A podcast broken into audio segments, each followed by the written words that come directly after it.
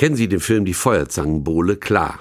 Kennen Sie, der Film ist Kult bis heute, obwohl er eigentlich uralt ist. Am 28. Januar 1944 wurde er in Berlin uraufgeführt.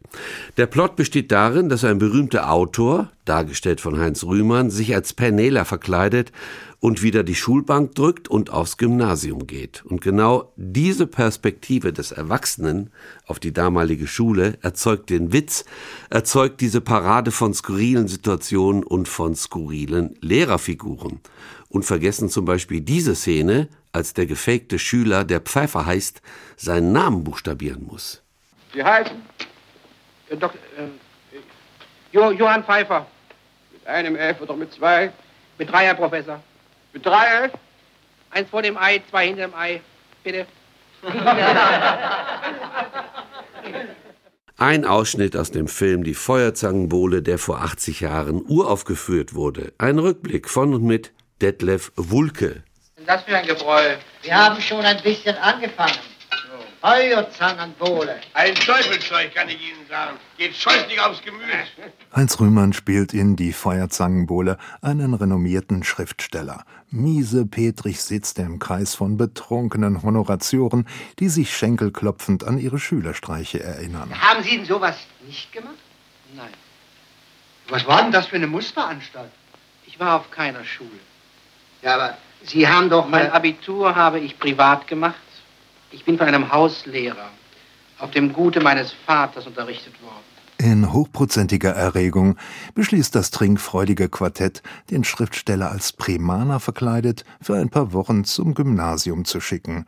Dort soll er nach Herzenslust Streiche anzetteln. In der Schule stellt er sich so vor. Sie heißen? Äh, Dok äh, jo Johann Pfeiffer. Mit einem F oder mit zwei? Mit drei, Herr Professor. Mit drei F? Eins vor dem Ei, zwei hinter dem Ei. Bitte.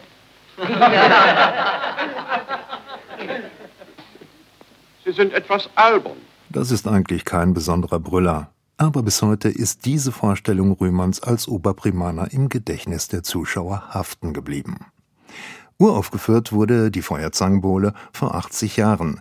Die eigentliche Geschichte dieses Komödienklassikers beginnt aber viel früher, nämlich Anfang der 30er Jahre in Düsseldorf. Dort hatte sich ein Rechtsanwalt mit Namen Heinrich Spörl niedergelassen. Seinen Beruf betrieb er ohne Leidenschaft. Spörls Interesse galt der Schriftstellerei. Eine seiner Geschichten nannte er Der Flegel. Im August 1931 schrieb Spörl an seinen Geschäftspartner Hans Reimann. Den Flegel habe ich im kleinen Kreise hier vorgelesen und einen Dauerguss an Heiterkeit erzielt. Basierend auf dieser heiteren Geschichte entstand der Roman Die Feuerzangenbowle.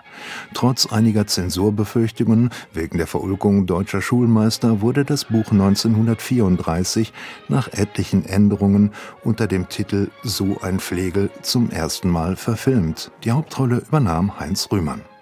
Sieben Jahre später wollte der Starschauspieler eine Neuverfilmung drehen.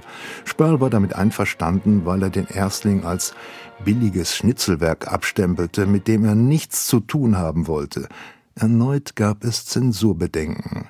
Das Propagandaministerium befürchtete das Veto des Reichserziehungsministers Bernhard Rust.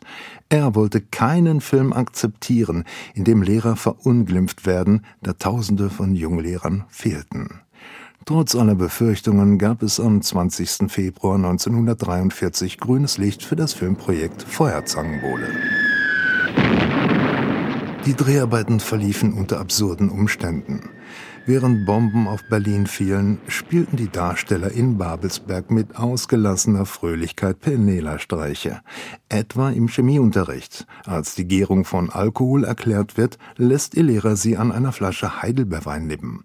Die Schüler mimen daraufhin kollektive Betrunkenheit. Die, die alkoholische Gärung oder die Gärung des Alkohols erzeugt Alkohol. Das Alkohol erzeugt Gärung, die sogenannte alkoholische Gärung. Teufel, Sie faseln. Setzen Sie sich. Der gärende Alkohol beginnt dann zu faseln und so entsteht Heidelbeerfasel oder Heidelbeerfusel. Nach Fertigstellung des Films blockierte Reichserziehungsminister Rust die Freigabe der Feuerzangenbowle. Rühmann fuhr daraufhin mit einer Kopie des Films ins Führerhauptquartier.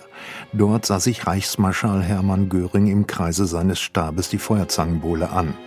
Am folgenden Tag berichtete er Adolf Hitler, dass man sich köstlich amüsiert habe. Hitler befahl daraufhin, die Feuerzangenbowle sofort für das deutsche Volk freizugeben. Viele der Primaner im Film erlebten allerdings die Premiere des Films nicht mehr. Sie wurden an die Front geschickt.